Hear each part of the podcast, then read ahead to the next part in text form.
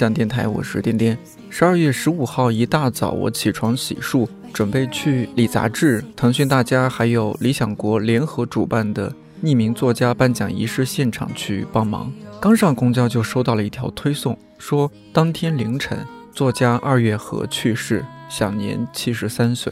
说实话，当时看到新闻觉得有点伤感，但因为要忙着准备白天的活动，这种伤感没有持续太久。下午五点左右，出生于一九八七年的沈阳作家郑直，凭借作品《先正》获得了这次匿名作家大赛的首奖。这个活动很有意思，因为作品都是匿名，评委们也都不知道作者分别是谁，也更能保证比赛的客观公正。而郑直也足够厉害，凭借一篇只写了三天的小说，甚至击败了阎连科、马伯庸这些在文坛赫赫有名的作家。在郑直上台说获奖感言的时候。我忽然想起了早上看到的那条新闻，就在同一天，一位作家去世了，而另一位非常年轻的作家，在一个备受关注的文学大赛上一鸣惊人。冥冥之中，仿佛进行了一场接力仪式。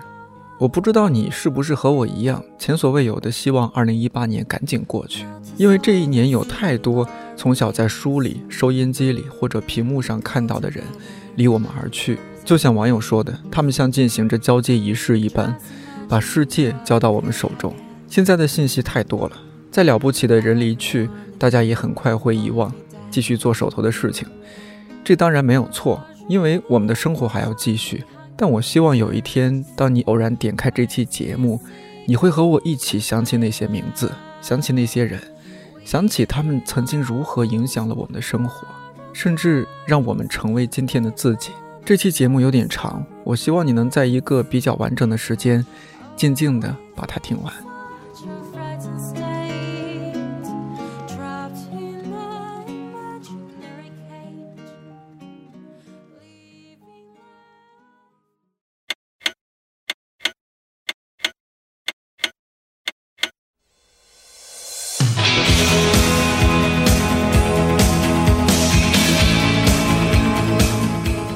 这个音乐的前奏你也许很熟悉，但它并不是电影《重庆森林》的插曲，演唱者也不是王菲，而是在今年一月十五号去世的小红莓乐队主唱陶乐斯。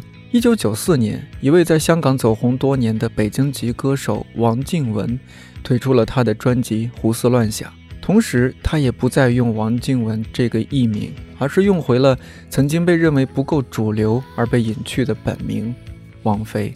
专辑中收录的《梦中人》正是改编自小红莓乐队的这首《Dreams》，而从这首歌开始，王菲模仿陶乐斯尖细但极有穿透力的唱腔，让人眼前一亮，在当时已经形成固定模式的粤语流行乐坛打开了新的局面。换句话说，陶乐斯在无意之中成就了一位华语乐坛的天后级人物。今年三月，小红莓乐队宣布，他们的新唱片预计将在。二零一九年初发行，其中会收录陶乐斯生前已经录制好的一些歌曲，希望到时候你去听听看。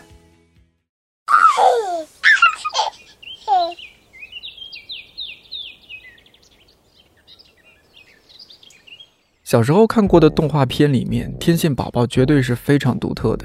几个布偶跳来跳去，卖萌耍宝。这部由 BBC 和 Ragdoll 公司联合制作的幼儿节目，从1997年开播，一共260集，每集30分钟。小时候我一直以为布偶里面是小孩子，后来才知道里面其实都是成年人。这部动画片拍摄的过程非常辛苦。几个演员每天要穿着十三公斤重的布偶装上蹿下跳十一个小时。一月十七号，天线宝宝中穿紫色衣服扮演丁丁的英国演员西蒙·巴恩斯去世，年仅五十二岁。他当初大概没有想到天线宝宝可以如此成功，在一百多个国家被翻译成四十多种语言，受到全球十几亿儿童的喜爱。可惜，因为他们总穿着布偶服装，很多人并不认识。直到西蒙·巴恩斯去世，网友才说很遗憾现在才认识你。在他的葬礼上，他的家人要求参加葬礼的人都穿上颜色鲜艳的衣服，算是对这位隐藏在天线宝宝布偶中的演员最后的致敬。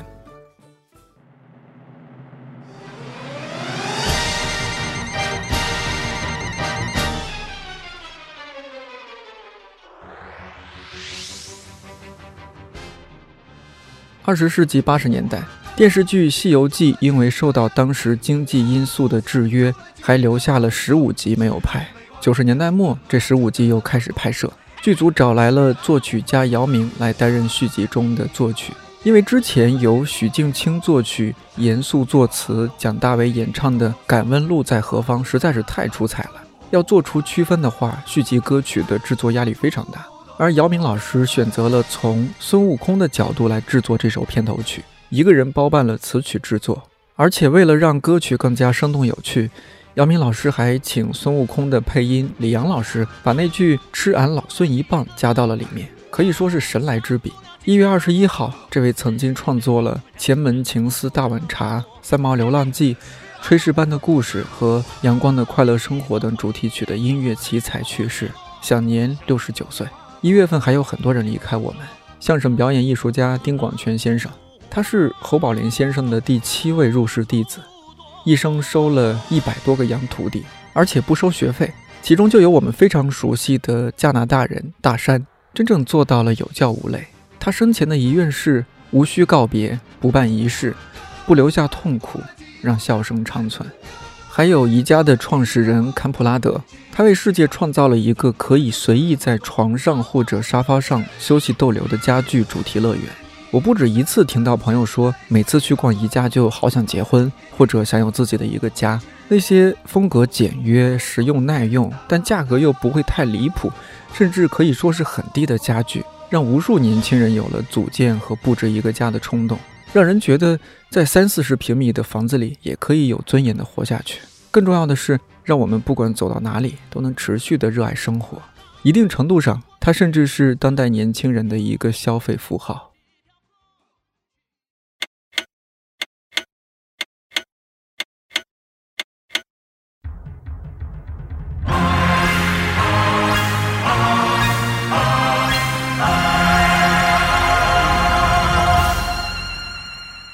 多年后，我们会发现，当初影视里边那些所谓的坏人，私下大多都很和善，在生活中都有着很好的口碑。二零一四年，浙江卫视《我不是明星》迎来了一位特殊的嘉宾，他曾经爆红，但后来因为投资失败，欠下了债务，一度一边演戏一边开出租车赚钱。他叫钱德门，那部让他爆红的剧叫《新白娘子传奇》，他在里面扮演的是法海。在当年的娱乐圈，钱德门算是学历比较高的。他一九六八年毕业于台湾政治大学新闻系，一九七零年签约成为台视的演员。因为与人和善、好打交道，被周围人亲切地称为“钱爸”。二月五号，他因为肺癌去世，享年七十五岁。二月份有一位不得不提，就是学界泰斗、书画大师饶宗颐。在学术界，他和钱钟书、季羡林并列。被尊为南饶北钱和南饶北季，在助手眼里，他每天都是晚上九点多十点钟睡觉，凌晨两点钟就起床，六点钟就会打电话让助手去找什么什么资料。在退休以后，他还专门拜一位研究巴比伦文的法国学者为师，将写在泥板之上人类文明最古老的史诗之一《晋东开辟史诗》翻译成了中文。助手评价他。饶教授固然是 IQ 极高的天才，但他也有超于常人的勤奋。二月六号凌晨，饶公与世长辞，享年一百零一岁。还有周星驰御用阿婆侯焕玲，她曾在《喜剧之王》里扮演那个一听到孙子不是去砍人，而是去演戏，高兴得活蹦乱跳的阿婆。还有日本演员大山连，他在北野武的一系列电影中都有出演。凭借着一九九八年在《花火》和崔阳一导演全本中的表演。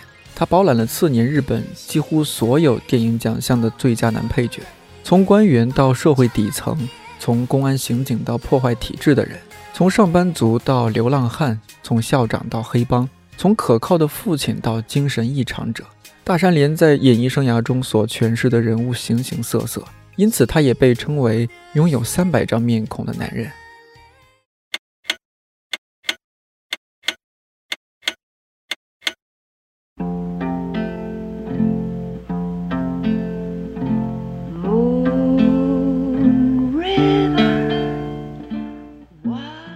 三月份，英国物理学家霍金和台湾作家李敖先后去世。关于这两位，我们已经在媒体上看到了太多的报道。我更想在节目中提一下另外两位。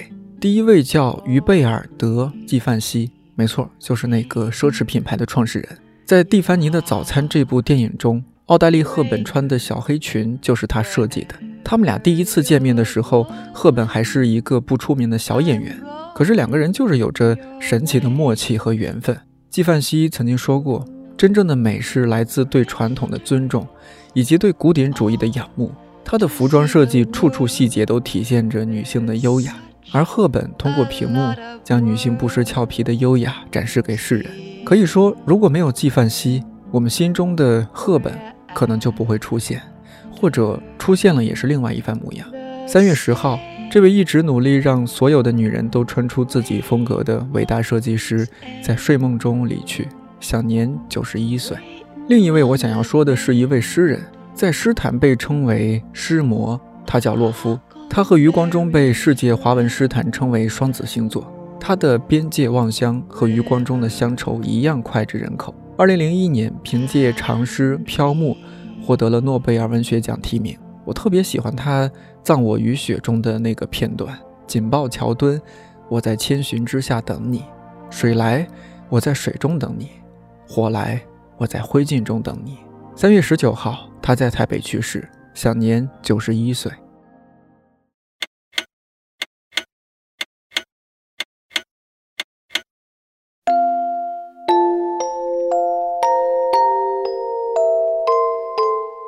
说到日本动画电影，我们肯定会想到宫崎骏，现在还会想到新海诚，而高田勋这个名字经常会被忽略，甚至在他去世的时候，某些公众号不知道是真不了解，还是为了蹭热度，标题说的还是宫崎骏。但事实上，宫崎骏、久石让还有铃木敏夫这些人都是高田勋发掘和题写的，《萤火虫之墓》、《岁月的童话》和《辉夜姬物语》这些动画也都是由他来指导的。这位东京大学文化科毕业的高材生，在行业内是出了名的慢工出细活儿。比如在《岁月的童话》中有彩虹花的情节，为了保证真实，高田勋专门跑到了乡下采访农户，搜集和红花有关的书籍，甚至还写了一本研究手册，就叫《红花是这样加工制作的》。二零一六年，由他担任艺术指导的《红海龟》是他参与制作的最后一部作品。四月五号，高田勋去世。追悼会由他的老朋友宫崎骏主持。看理想出品的音频节目《一看入魂》的日本动画电影，有几期特别讲到高田勋。如果你感兴趣的话，可以在看理想 APP 收听一下。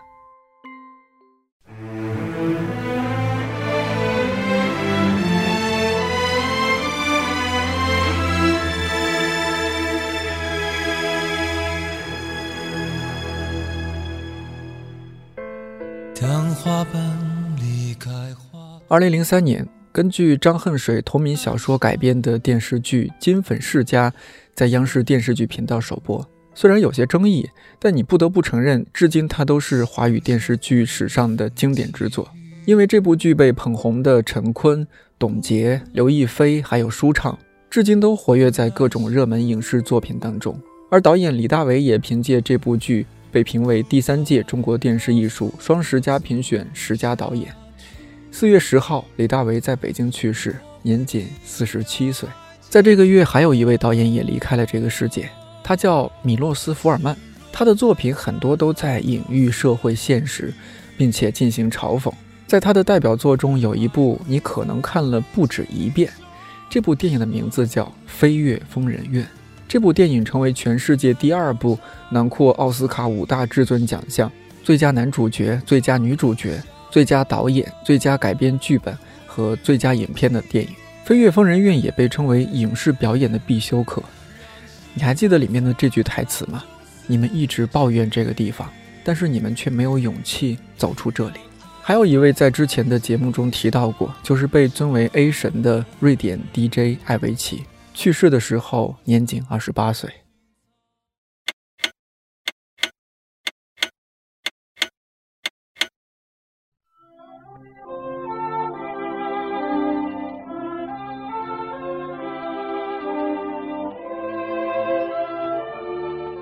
小时候，很多小朋友都会唱这首歌。这首歌的词作者叫王璐，最早创作这首歌是上世纪五十年代。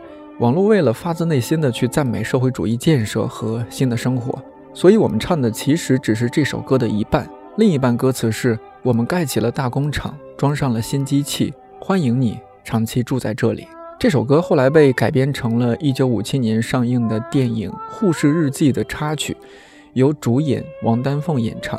歌词简单，旋律优美，而王丹凤也是当红的演员，被称为小周璇。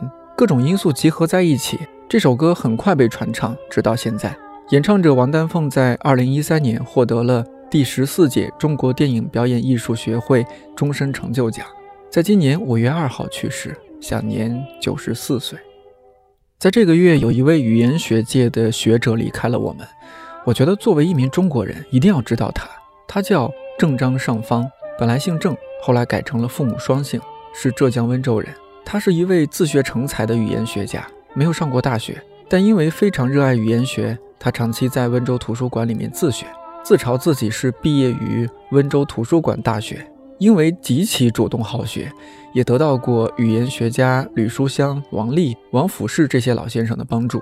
他的研究涵盖了方言学、上古音、中古音、近代音、西夏学等等。他最重要的学术成就在于对汉语上古音韵的研究。简单说，就是上古时期的人们是怎么发音、怎么说话的。比如《诗经》里面第一首《关雎》，我们都很熟悉：“关关雎鸠，在河之洲。窈窕淑女，君子好逑。”但是根据郑章尚方先生的研究，在上古时期。这篇《关雎》不是这样读的，而是这样的。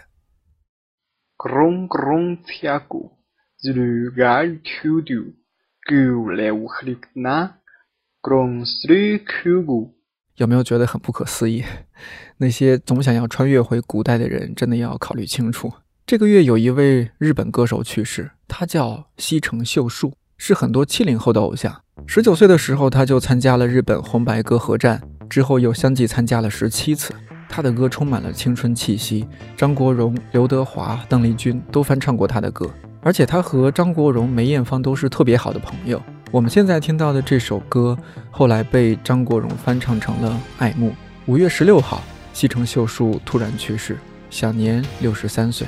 还有一位国外作家菲利普·罗斯，他几乎拿遍了所有英美文学的重要奖项。他的书国内只引进了一部分，基本都在译林和上海译文这两家出版社。感兴趣的话，可以去买来看看。他在今年五月二十二号去世，享年八十五岁。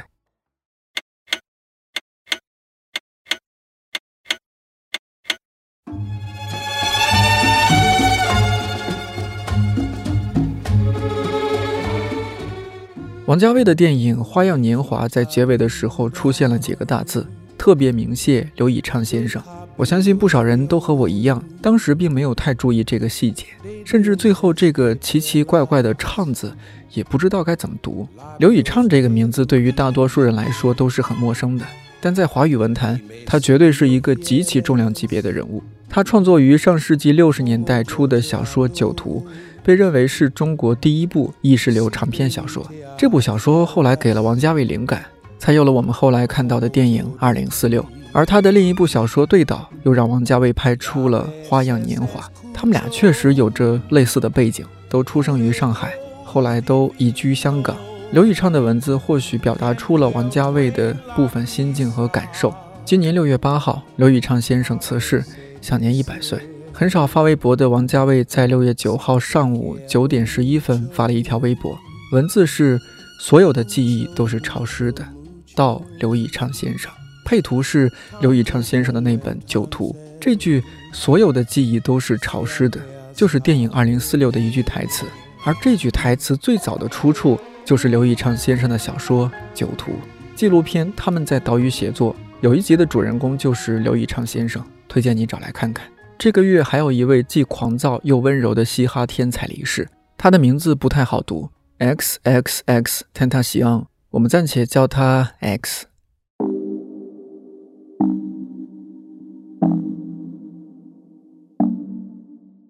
六月十八号，X 在迈阿密遭到枪击，意外身亡，年仅二十岁。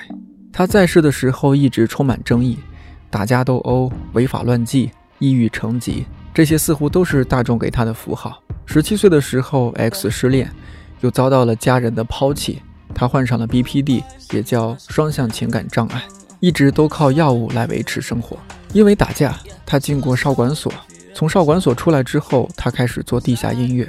二零一八年发行的专辑《问号》在 Billboard 专辑上榜第一周就获得了冠军。在他突然去世之后，Billboard Hot 100单曲榜中，X 一共有九首歌曲上榜。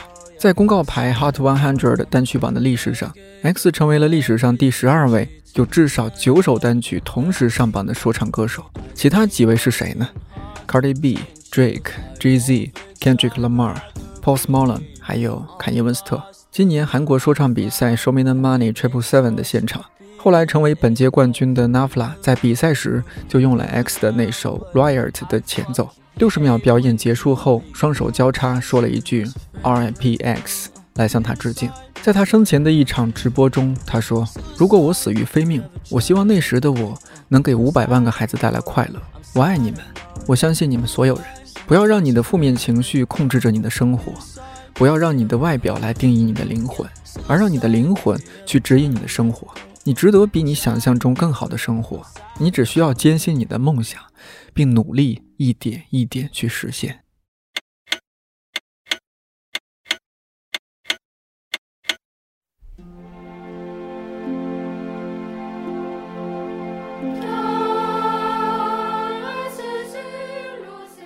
在中国，捐钱不算最多，但是把自己总资产的百分之八十都用于慈善事业的，可能只有一个人，他就是田家炳。在我的家乡就有一所田家炳中学，我的一个发小和他的三位哥哥姐姐都是从那儿毕业，甚至他的两位姐姐从大学毕业之后又回到了田家炳中学当老师。在我们那个小地方，他们一家四个孩子都是大学生，而他现在正在读博士，这是很了不起的事情。可以说，如果没有田家炳先生对教育的资助，我这位发小和他几位哥哥姐姐的命运很可能就是另外一番模样了。网上的资料显示，截至二零一八年七月，田家炳在中国范围内已累计捐助了九十三所大学、一百六十六所中学、四十一所小学、大约二十所专业学校和幼儿园，称他是中国百校之父一点也不为过。一九九四年三月二十六号，中国科学院紫金山天文台。将该台发现并经国际小行星中心编号的二八八六号行星命名为田家炳星。七月十号，田家炳先生与世长辞，享年九十九岁。七月十一号，一位我们十分痛恨的演员离世。当然，我们痛恨的是他在荧幕上塑造的形象。他叫季春华，被称为中国金牌反派明星。他本来是浙江省的武术队队员，后来被导演相中。出演了电影《少林寺》中的反派秃鹰，一炮而红。虽然看起来很凶，但他在演戏的时候非常认真。作为反派，他在剧中经常就死了。为了演好各种死法，他还专门研究。有时候导演觉得，哎，死的可以了，但是他自己觉得不满意，就必须再死一次。也正因如此，他演的坏人才这样的刻骨铭心。史航老师曾经这样评价他：季春华老师是真正的谦谦君子，江南好男人。但被自己的犀利外形所影响，一辈子多演奸角儿、狠角儿，与少林为难。他自己也说，希望导演多给我安排好人。二零一四年，在田七导演的公益电影里面，他饰演一位便衣刑警，是这么多年首次演正面角色。这样的一位演员，因病去世的时候年仅五十七岁。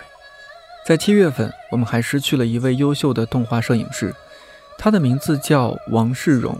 我们小时候看过的《小蝌蚪找妈妈》《大闹天宫》《天书奇谭》《九色鹿》都是他的摄影作品。他是我国第一代职业动画摄影师，在那个没有特技的年代，他用自己的镜头给了我们关于国产动画最美好的回忆。黑猫警长的制片印西庸评价他，将摄影工作做到了极致，是一位国宝级的人物。今年七月十六号，他因病去世，享年八十七岁。还有一位被称为黑泽明背后的男人，他叫桥本忍，是战后日本最伟大的编剧。我们看过的电影《罗生门》《生之欲》《七武士》，他都是其中的编剧之一。七月十九号，他因为肺病去世。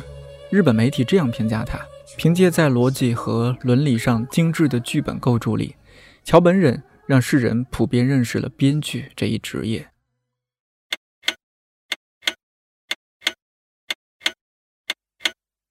将屈草滋味，闻上又悲。二零一七年重返乐坛的卢凯彤，凭借歌曲《还不够远》拿下第二十八届台湾金曲奖最佳编曲人。上台领奖的时候，他公开出轨，而且勇敢地表白说：“我知道这个世界不完美，我的音乐不完美，我的人不完美，但有了你，谁还需要完美？”这样的一个女孩子，曾经在十七岁的时候患上了忧郁症，后来又患上了躁郁症。在医师和朋友的帮助下，她努力走了出来。之后的卢凯彤通过歌曲展现了很多的社会议题。二零一六年发布的专辑《你的完美有点难懂》，并不代表世界不能包容，直截了当地交代了他对世界的看法。专辑关注了躁郁症、同性婚姻、反核，还有环保等议题。这张专辑是他自掏腰包录的。还自己负责发行、销售以及其他的一切活动。他说：“我不要求红，不要求去红馆，不要求赚很多钱，最希望的可能是写出反映自己内心的歌词，或者画一幅令我心碎的画作，但不一定给人看，你明白吧？”八月五号早晨，他坠楼身亡，年仅三十二岁。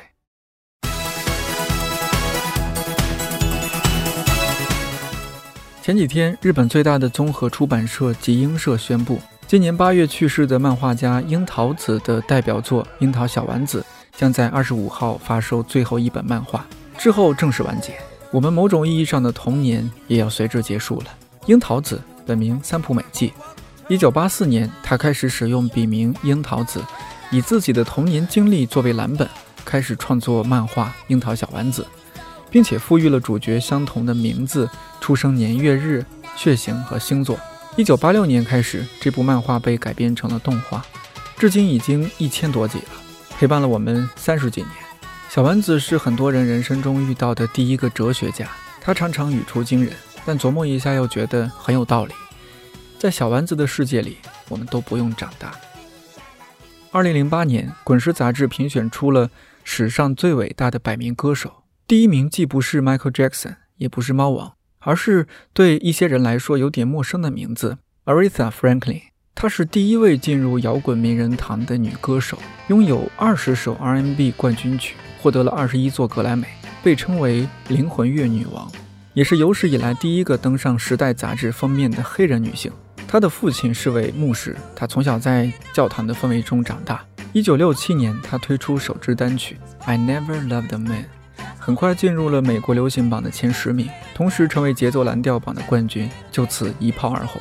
获得那么大的成就，当然不只是唱歌好听。Aretha 在一九六七年演唱了由另一位灵魂歌手 Otis Redding 所创作的单曲《Respect》，使她成为女权运动与黑人运动的代表性人物。八月十六号，她去了另外一个世界唱歌，享年七十六岁。其他几位在八月份离我们而去的人，还有首位黑人联合国秘书长安南，他被称为世界上最忙碌的和平使者。二零零一年，因为他为实现一个更加有序与和平的世界所进行的工作，被授予诺贝尔和平奖。还有曾经演绎了《神奇宝贝》中的大木博士，《海贼王》中的黄猿，《火影忍者》中的再不斩，《头文字 D》中的藤原文太等角色的声优石冢运生，因为食道癌去世。享年六十八岁。还有与丁聪、华君武并称中国漫画界三老的方成先生，他是中国传统漫画领域最后离世的一位大师。他用自己的作品诠释了幽默之道，享年一百岁。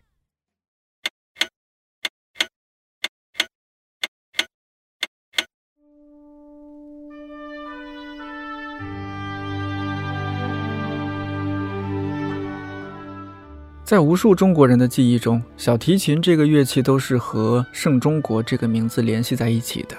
现在听到的小提琴协奏曲《梁祝》影响了中国近四十年。盛中国是最早在国际上为中国赢得荣誉的小提琴家之一。他曾获得中国唱片总公司颁发的金唱片奖。九月七号因病去世，享年七十七岁。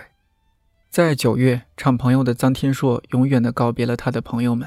我相信绝大多数人都是因为《朋友》这首歌知道了臧天朔。这首歌出自他一九八七年的第一张个人专辑《冲入禁区》。我已经记不起来在 KTV 和朋友唱了多少次这首《朋友》。中场的时候唱臧天朔的《朋友》，快要结束的时候唱周华健的《朋友》。臧天朔的这首《朋友》其实是用讽刺以及带点黑色幽默的方式，表达了友情的珍贵。除去这两位，九月的文艺界损失特别惨重。评书表演艺术家单田芳十一号去世，享年八十四岁。有句话说：“凡有井水处，皆听单田芳。”可如今欲知后事如何，且听下回分解。已经永远的和我们说了再见。相声名家常宝华、张文霞和施圣杰先后去世，后面两位还是在同一天。在电影《变脸》《洗澡》。电视剧《末代皇帝》《似水年华》等作品中，用炉火纯青的演技塑造了一个个角色的北京人艺表演艺术家朱旭因病去世，享年八十八岁。因为《吉祥三宝》这首歌广为人知的蒙古族歌手布仁巴雅尔因病去世，年仅五十九岁。还有一位不得不提的科学界人物，前香港中文大学校长、诺贝尔物理学奖得主、光纤之父高锟也在九月离去。享年八十四岁，可以说，如果没有他，就没有今天的互联网。道长曾经在音频节目《八分》里面回忆了这位老校长，你可以在看联想 APP 里面听一下。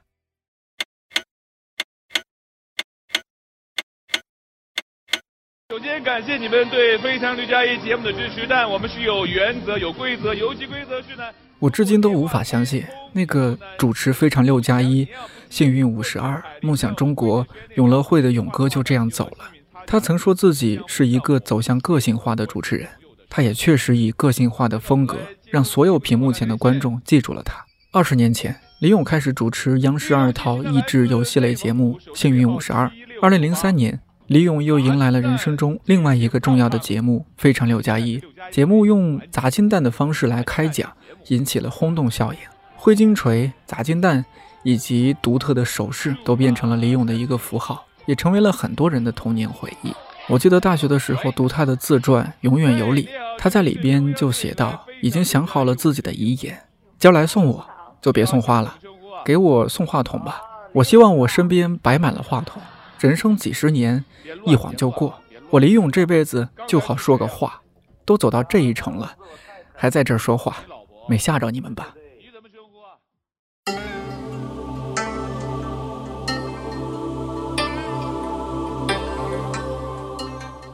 飞雪连天射白鹿，笑书神侠倚碧鸳。这十四部金庸小说的简称是金庸武侠迷最熟悉不过的了。一九五五年二月八号，查良镛首次以金庸的笔名在报纸上开始连载小说《书剑恩仇录》，从此给读者创造了一个无与伦比的武侠世界，也给影视作品提供了极好的素材。很难想象八零后、九零后里面有人没有读过金庸的书。或者没有看过金庸的作品改编的影视剧，凡是有华人的地方，就有金庸的读者。十月三十号，金庸与世长辞，享年九十四岁。在十月去世的还有一位法国传奇歌手查尔·阿兹纳夫，他曾被 CNN 和《时代周刊》评为二十世纪最伟大的演艺家。在他长达七十年的演艺生涯中，总共售出了一亿张唱片，发行了两百九十四张专辑。录制了一千两百首歌，扮演过八十个电影角色，并在世界九十四个国家举行了一千多场音乐会。其中，一九七一年推出的《爱你到死》是他的成名作之一。他在十月一号去世，享年九十四岁。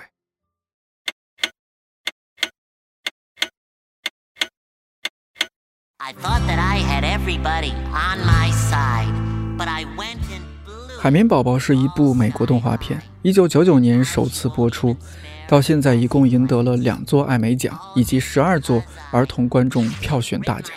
创作者史蒂芬·海伦伯格本来是一位海洋生物学家，后来他受委托制作海洋知识的儿童画册，借这个机会，他创作出了海绵宝宝这个形象。《纽约时报》曾这样评价海绵宝宝：“这是电视上所曾出现的最有魅力的卡通。”它有着干净单纯的快乐，集合了成人的幽默和儿童的纯真。海绵宝宝曾两次被改编成电影，分别是2004年上映的《海绵宝宝历险记》和2015年上映的《海绵宝宝海陆大出击》。遗憾的是，2017年海伦伯格患上了渐冻人症，2018年11月26号去世，年仅57岁。他再也无法看到将会在2020年上映的第三部电影版《海绵宝宝》了。如果说金庸的小说给无数中国孩子创造了一个武侠梦，那斯坦利老爷子就是那个给西方孩子创造了英雄梦的人。但其实创造漫威英雄的时候，他主要负责提出概念和故事，以及一些对白，绘画是由别人来完成的。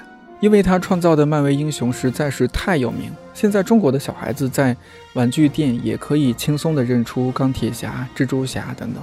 被漫威粉丝最津津乐道的就是斯坦李在影片中的客串，每次的镜头都很短，稍不注意就会错过，而这也逐渐成为看漫威电影的一大乐趣。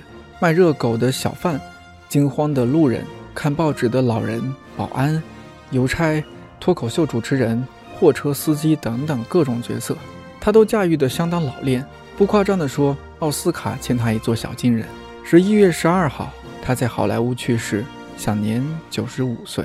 这个月又有一位相声名家离去，他是常氏相声的第三代代表人物，也是相声界的第一位将军常贵田，享年七十六岁。还有在周星驰的电影《月光宝盒》中饰演蜘蛛精，给我们留下深刻印象的蓝洁瑛，之前就有新闻说她现在的经济状况非常不好，精神也不稳定。而知道她去世的消息，也是因为有人探访，才被发现她已经在家中离世，年仅五十五岁。还有因为拍《末代皇帝》让很多中国人知道的意大利导演贝纳尔多·贝托鲁奇，这部片子也是历史上第一部获准进入紫禁城实景拍摄的电影。他用独特的视角来展现最后一个封建帝王溥仪的情爱与政治生活。影片获得了第六十届奥斯卡金像奖最佳影片、最佳导演、最佳改编剧本等等九个奖项，至今仍然是获奖最多的作品之一。十一月二十六号，他与世长辞，享年七十七岁。道长在音频节目八分里面有一期也特别纪念了这位伟大的导演，推荐你去听一下。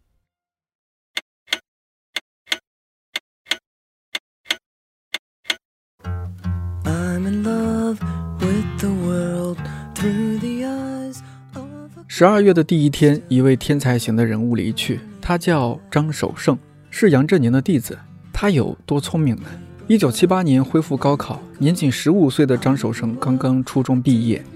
当时上海允许初中毕业生直接参加高考，他凭借自学父亲给他的一套高中教科书，读了一个暑假就考上了复旦大学物理系。后来去柏林大学留学，那边的学制是五年，不少人甚至花了七年才毕业，但张守胜仅仅用了三年就完成了学业。在多次公开演讲当中，张守生都提到过，他在小学的时候就基本上把对自己人生影响较大的书都读完了，但从来没有从头到尾读完过一本书。在他看来，读书是一个了解思维方式的过程，不是吸纳所有信息，而是有针对性的进行筛选。杨振宁评价他，对于他来说，获得诺贝尔奖只是时间问题。去世的时候年仅五十五岁。还有我们节目刚开始提到的二月河。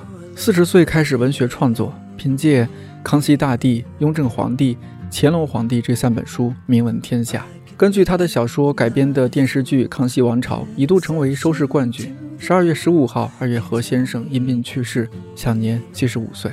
这个月，我们又失去了一位相声名家尹笑生先生，他同时也是马三立的徒弟，享年八十岁。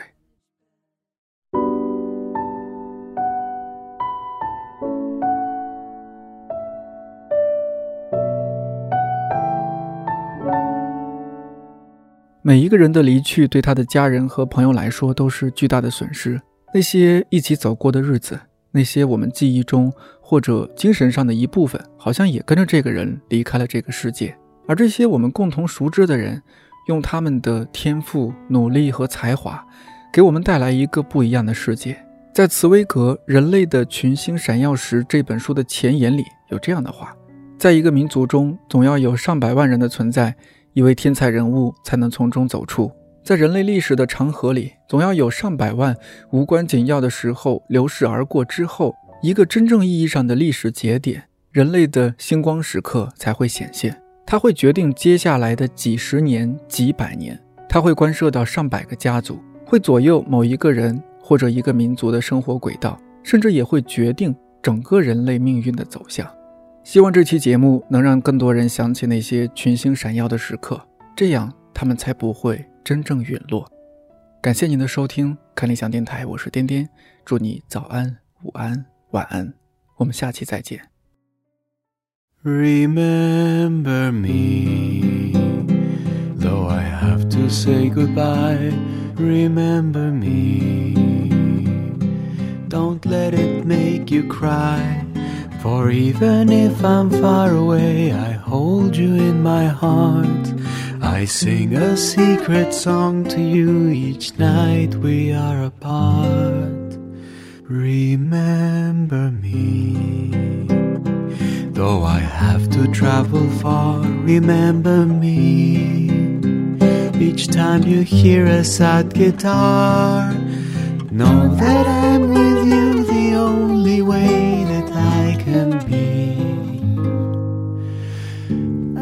till you're in my arms again. Real